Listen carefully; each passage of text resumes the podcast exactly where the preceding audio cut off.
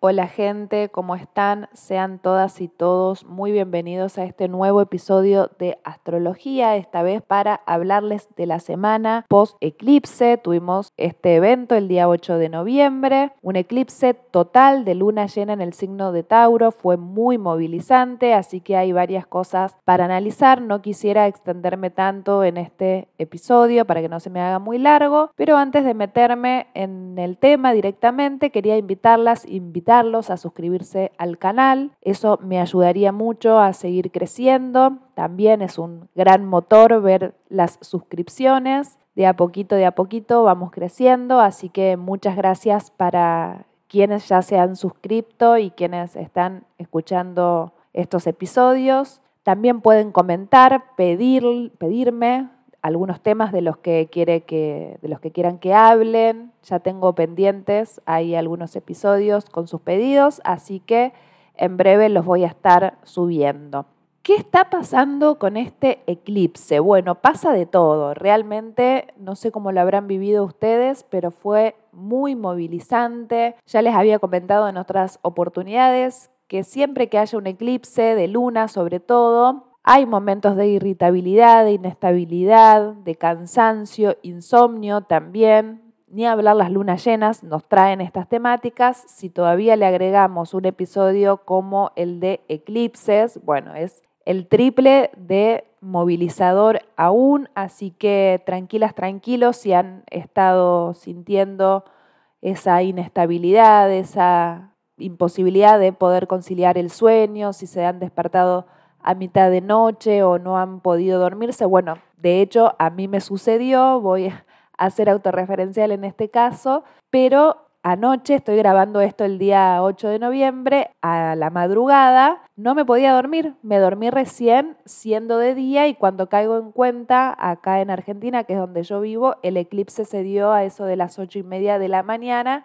Así que en pleno eclipse yo estaba despierta, no me podía dormir y luego me doy cuenta de, claro, acá estamos con este eclipse. También para brindarles un dato de color no menos interesante, y presten atención si ustedes tienen planetas en el grado 16. Antes hago un paréntesis. Si ustedes no saben cuál es su ascendente, porque también ya me lo han preguntado y yo no puedo meterme en las páginas y averiguarle yo el ascendente, traten de movilizarse ustedes y hacerlo. Las páginas son gratuitas, pueden cargar sus datos con su fecha, hora y lugar de nacimiento y ahí les va a decir dónde tienen el ascendente y en qué grados tienen a los planetas. Y si ustedes tienen planetas en el grado 16, les comento que es desde octubre hasta abril del año que viene, todas las lunas llenas se van a dar en ese grado. Así que atención porque ese planeta que tengan en el grado 16 va a estar movilizándose mucho. Como ya les había comentado, este eclipse se dio en la zona Tauro de sus cartas natales, está juntito en una conjunción partil con Urano, por lo tanto también esa inestabilidad, esa irritabilidad, esa sensación de querer que algo cambie, pero ese cambio mm, pareciera no llegar nunca. También es importante aclarar que Urano está retrógrado siempre que los planetas están en ese tipo de tránsitos que desde el punto de vista de la Tierra pareciera que caminan hacia atrás. En estos momentos los planetas están haciendo una revisión de sus cualidades. En este caso, la revisión la está haciendo en cuanto a la liberación, los cambios, el colectivo, los proyectos, los anhelos. Urano de por sí es un planeta muy impaciente, está muy pendiente del futuro y está justamente en un signo que no le interesa tanto el futuro, es el signo más presente que existe, que es el signo de Tauro que además Tauro es un signo de tierra, fijo, no le gustan los movimientos, no le gustan los cambios, no le gusta no saber qué es lo que va a suceder y tiene al planeta de la inestabilidad, de lo irruptivo, de lo inesperado, que es Urano, y también puede que hayan sucedido este tipo de acontecimientos que no nos esperábamos, con temáticas relacionadas a este eje donde están los nodos, Tauro, Escorpio, podemos haber sentido traiciones, problemas económicos, carencias, desilusiones, separaciones, duelos. Estas épocas son bastante atraedoras de situaciones relacionadas a duelos. Los duelos no necesariamente implican muertes físicas o desapariciones físicas de personas, sino también anuncian separaciones, porque las separaciones implican hacer un proceso de duelo y acá meto una palabra que también nos habla de Tauro que es proceso. A este Urano no le gustan los procesos, quiere que todo se dé de manera súbita y rápida, por eso que también es el planeta que representa los saltos cuánticos, ¿no? Que son esos momentos donde de repente nos cae una ficha y avanzamos 10 casilleros. Y Tauro no es muy amigo de este tipo de eventos. A Tauro le gusta analizarse bien las cosas, hace sus procesos lentamente, se toma su tiempo, ¿no? Es como eso rumiante que tiene el toro, de masticar bien una situación hasta comprenderla, asimilarla, integrarla. Y una vez que hace esto, le cuesta mucho soltar. A Escorpio también le cuesta soltar, pero en el caso de Tauro, lo que cuesta es soltar la materia, soltar ese aferramiento, no sé si existe el término, con relación a nuestros bienes materiales, a nuestras cosas, a lo que ya hemos conseguido, a lo que teníamos como seguro. Y a Escorpio le cuesta soltar las emociones intensas, oscuras, por eso representa el agua estancada. Escorpio es un signo de agua y representa los estanques, los lugares donde se acumula agua podrida, pero dentro de estas aguas también crecen flores tan hermosas como por ejemplo la flor de loto, que de hecho creo que es la flor que más representa a Escorpio, detrás de lo podrido hay belleza. De hecho, muchas veces necesitamos que algo se pudra. En Escorpio, en la fase escorpiana, necesitamos que algo se pudra, que algo termine siendo nefasto. Miren la palabra que uso, ¿no? Como agotadoramente nefasto para que podamos darnos cuenta de eso. No la sensación es, no puedo más vivir en esta podredumbre, no puedo más vivir en esta mierda. Necesito hacer un cambio, necesito soltar esto que realmente me está impidiendo prosperar en la vida, me está impidiendo progresar, me está impidiendo sacar lo mejor de mí y tengo que dejar morir todo eso podrido, tengo que sacar el tapón de la bañera, que vaya, que, que circule toda esa agua que ya está sucia, para luego llenarme nuevamente. Y esto no es tan fácil, ¿no? Así dicho, suena hermoso, pero la verdad que es un proceso muy doloroso. Las personas que estén escuchando, que sean escorpianas, saben de lo que les hablo. Es un signo experto en el dolor, en la muerte, en la transformación, en el resurgir en, el hecho de haber sentido muchas cosas tremendas, de haber sentido muchos miedos, de haber sentido la necesidad profunda de tener el control de las cosas, porque si esto no pasa, hay una sensación de desbalance y de que todo se puede ir por la banquina. Y estas semanas de los eclipses, porque obviamente un eclipse no se vive ese mismo día, sino que se empieza a percibir una semana, 15 días antes, y tuvimos dos eclipses, uno el 25 de octubre, que fue un eclipse parcial de sol, donde la conciencia se sintió parcialmente anulada, y ahora tenemos un eclipse total de luna donde las emociones directamente afloraron. Es probable que hayamos sentido muchos miedos, que hayan aparecido todos nuestros fantasmas, nuestras oscuridades, nuestros temores. Todo nuestro pasado también vuelve porque el agua nos habla del pasado. Escorpio no necesariamente es un signo del pasado, pero las emociones sí. Las emociones tienen su raíz en algo de la infancia, en algo que nos sucedió de niñas, de niños, en traumas viejos, en traumas no resueltos, no analizados. Nos habla también de bloqueos, de todo eso que está estancado, que nos impide seguir avanzando y tener una linda calidad de vida. Y todo eso en esta temporada de eclipses empieza a decantar, empieza a comprenderse.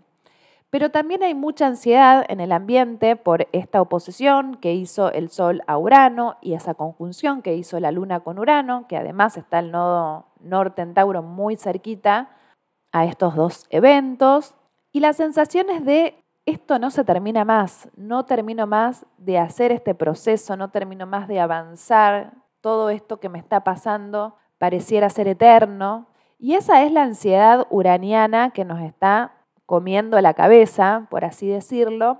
Y el signo de Tauro nos invita a hacer un proceso, nos dice que esto va a llevar su tiempo, que tengamos paciencia, porque además, les vuelvo a repetir, Urano está retrógrado, por lo tanto, todos los cambios que estamos haciendo no, se están exteriorizando por el momento, está haciendo todo de manera interna y todavía hay varios planetas que están retrogradando de los transpersonales y un personal. Está Marte retrógrado, que ahí es la acción la que se está trabando, no estamos pudiendo hacer lo que Marte en Géminis le gustaría, que es tener múltiples vías de escape, actuar hacia varios sentidos. Esto no está pudiendo ser porque la energía está yendo para adentro y, para, y hacia atrás, estamos revisando también cosas del pasado, está Júpiter retrógrado, que ya se va a poner directo en breve, para el 23 de noviembre, justo la época donde comienza el Mundial, así que atención los países que son de Pisces o están dentro del eje Pisces-Virgo, como Brasil, Portugal, Uruguay, que van a estar bastante favorecidos, creo yo.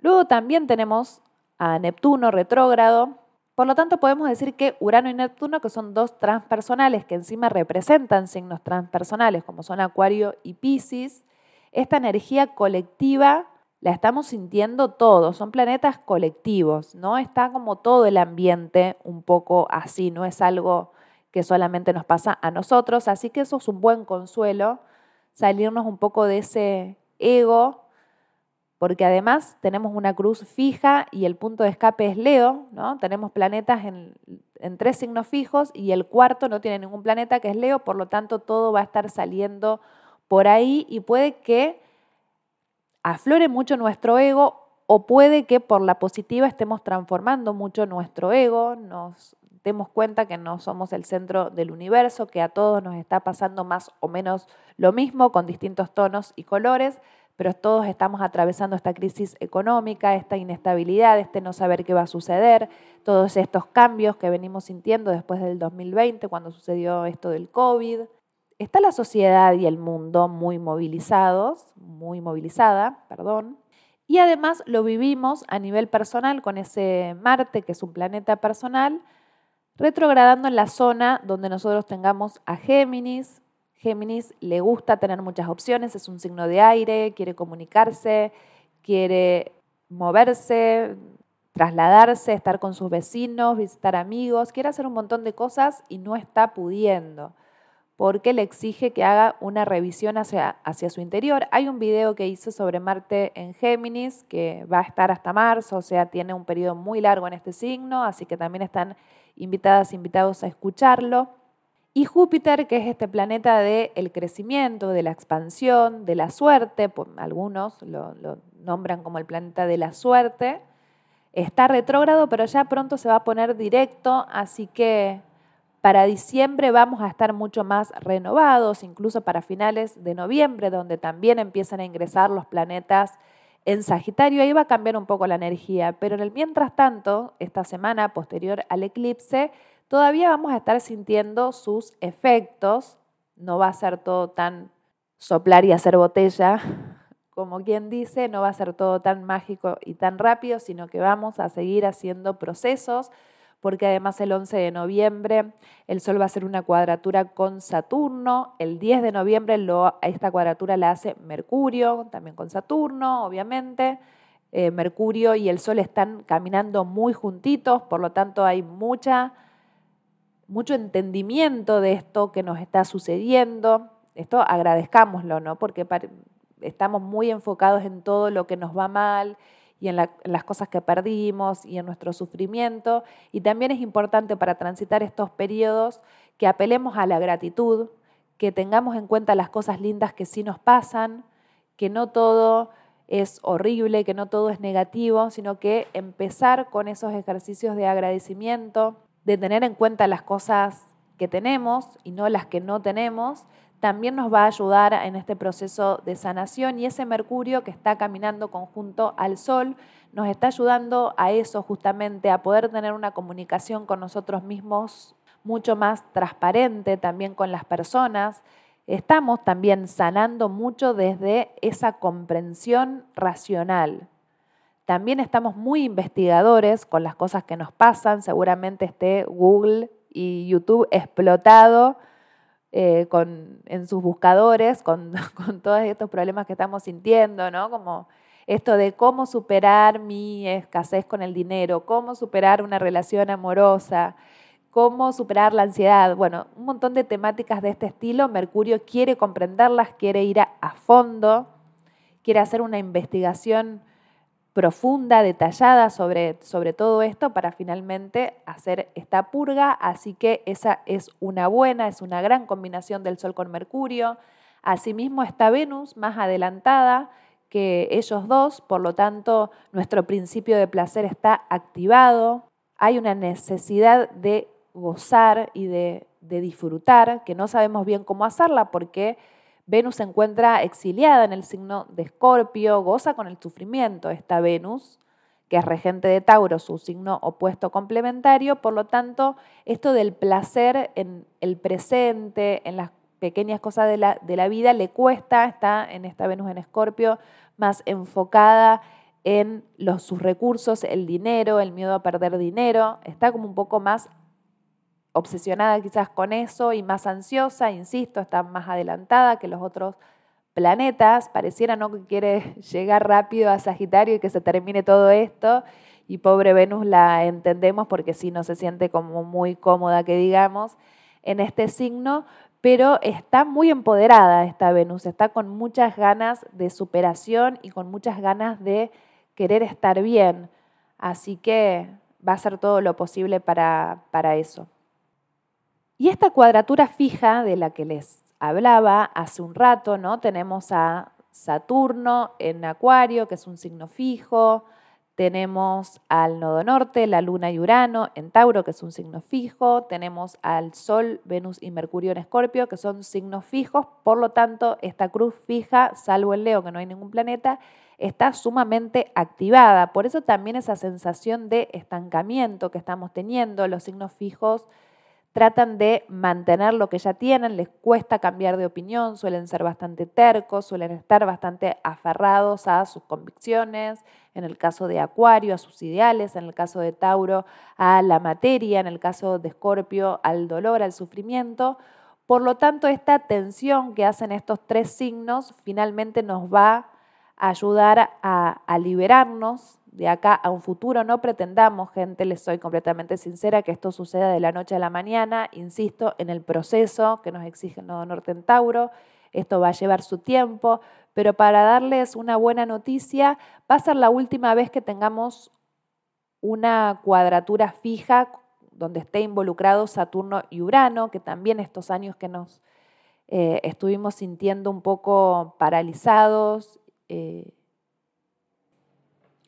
y con poco margen para nuestro, nuestra evolución y nuestra proyección profesional también, porque Saturno nos habla de eso. Esto ya se va a terminar en marzo cuando Saturno entre a Pisces, ya no va a existir más esta cuadratura con Urano y tampoco van a suceder estas cuadraturas en los signos fijos, así que va a ser un gran, un gran, gran, gran alivio para todos para todo el colectivo, ¿no? Urano, Saturno nos habla también del colectivo, ni hablar para los signos fijos que estuvieron teniendo bastantes desafíos durante esos tránsitos.